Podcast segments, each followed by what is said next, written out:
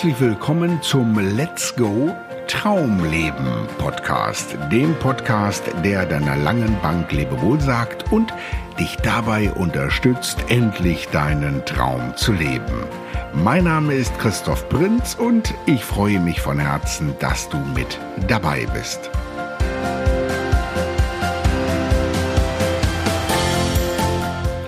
In dieser ersten Folge möchte ich erzählen, was dich in diesem Podcast äh, erwarten kann und äh, warum ich ihn überhaupt mache. Let's Go Traumleben Podcast. Und ich möchte mich bei dir vorstellen, damit du weißt, hey, wer spricht denn da eigentlich gerade?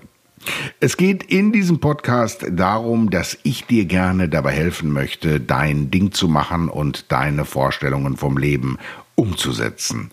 Oftmals ist es ja so, dass wir schon mehrere Anläufe hinter uns haben und irgendwann immer wieder an so einen Punkt geraten, wo es nicht wirklich weitergeht und wo wir eher den Rückwärtsgang einschalten als den Vorwärtsgang. Und ich nenne das die lange Bank und dieser langen Bank kannst du in diesem Podcast Lebewohl sagen. Es geht also um Träume und natürlich nicht um die Träume, die wir so nachts haben oder kurz vorm Aufwachen, sondern um die Träume, die wir mit durch den Tag nehmen oft schon seit mehreren Monaten, Jahren oder manchmal auch seit Jahrzehnten.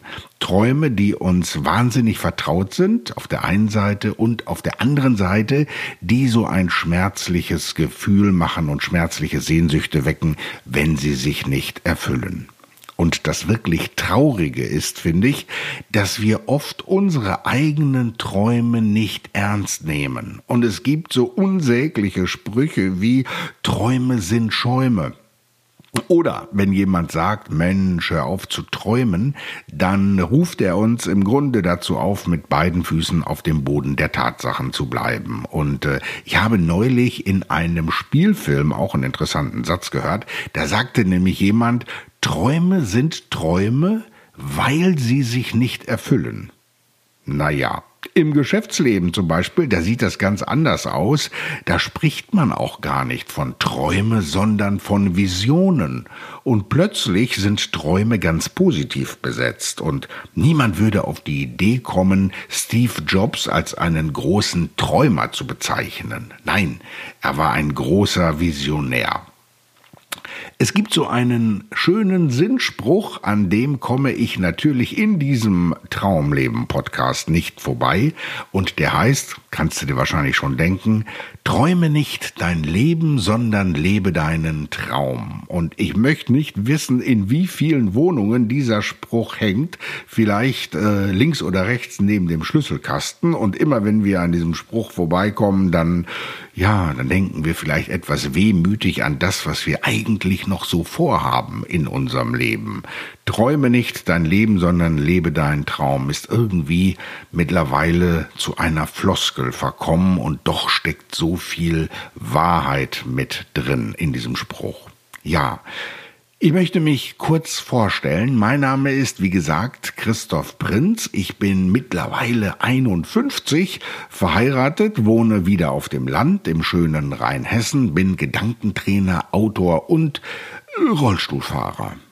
Oh, Rollstuhlfahrer wirst du jetzt vielleicht denken, äh, ist ja gar nicht mein Thema, habe ich mich ja noch nie mit beschäftigt, Behinderung und so weiter. Und ist das vielleicht so ein Rollstuhlfahrer-Podcast?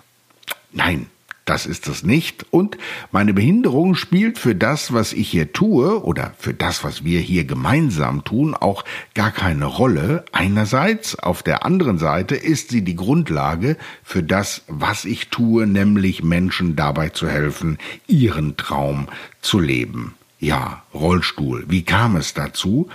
Irgendwann, als ich so Mitte 30 war, da zogen sich einige meiner Muskelzellen die gelben Westen über und äh, skandierten, äh, wir haben jetzt mal genug mit der ganzen Anstrengung jeden Tag, wir ziehen uns zurück. Gibt es ein einfaches Wort dafür, heißt Muskelschwund. Und mit den schwindenden Muskeln nahmen meine Einschränkungen und meine Handicaps zu und irgendwann wurde der Rollstuhl ein Thema. Viel früher übrigens, als ich das selbst so gedacht hatte. Und mit dem Rollstuhl passierte etwas wirklich Eigenartiges. Konjunktive und eigentlich schlichen sich nämlich in mein Leben und wurden im Grunde meine täglichen Begleiter.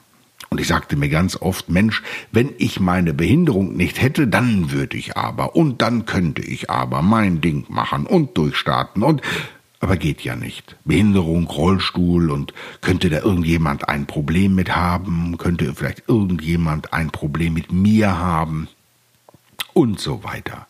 Und ich fühlte mich, als hätte ich eine riesige Arschkarte gezogen. Und immer dann, wenn du es mit Arschkarten zu tun hast, ja, dann führt dich das selten emotional auf den Gipfel, sondern viel eher die Treppe hinunter in den Keller in den Arschkartenkeller, und genau dort befand ich mich eine ganze Weile, zurückgezogen, traurig, missmutig, manchmal wütend. Und irgendwann hatte ich die Nase voll davon, mich von meinem Handicap derartig einschränken zu lassen. Und ich dachte darüber nach, was ich eigentlich so den lieben langen Tag denke und welche Auswirkungen das auf mich hat. Und ich fand zur AIDA-Methode. Hört sich kompliziert an, ist aber ganz einfach. Ich warf nämlich ganz vieles von dem, was ich dachte, einige meiner Überzeugungen, Denk- und Verhaltensmuster über Bord. Und ich fand zu einer wirklich bahnbrechenden Erkenntnis.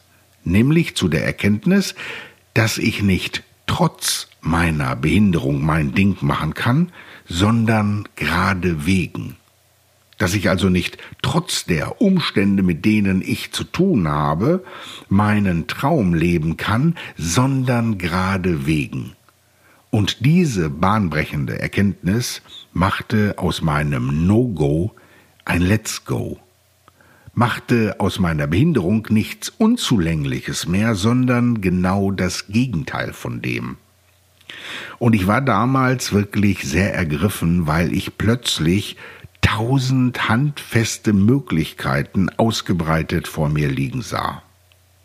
Und ich habe mich in der Folge sehr intensiv mit Persönlichkeitsentwicklung beschäftigt, habe mich zum Hypnosecoach ausbilden lassen, übrigens eine ganz interessante Angelegenheit, die Macht der Gedanken zu spüren und zu erleben. Und vor allem unterhielt ich mich mit ganz vielen Menschen und stellte fest, hey, ganz viele leben im Konjunktiv und im Eigentlich. Und gerade dann, wenn die Wegstrecke des Lebens schon so ein bisschen länger ist, dann werden diese Eigentlichs immer größer. Und es ist wirklich verrückt, da arbeitest du seit 20 Jahren oder länger mit einem Kollegen ganz eng zusammen und dann sagt der plötzlich sowas wie, äh, eigentlich wollte ich ja nie ins Büro. Oder Nachbarn sagen, eigentlich wollten wir ja vor acht Jahren schon auswandern.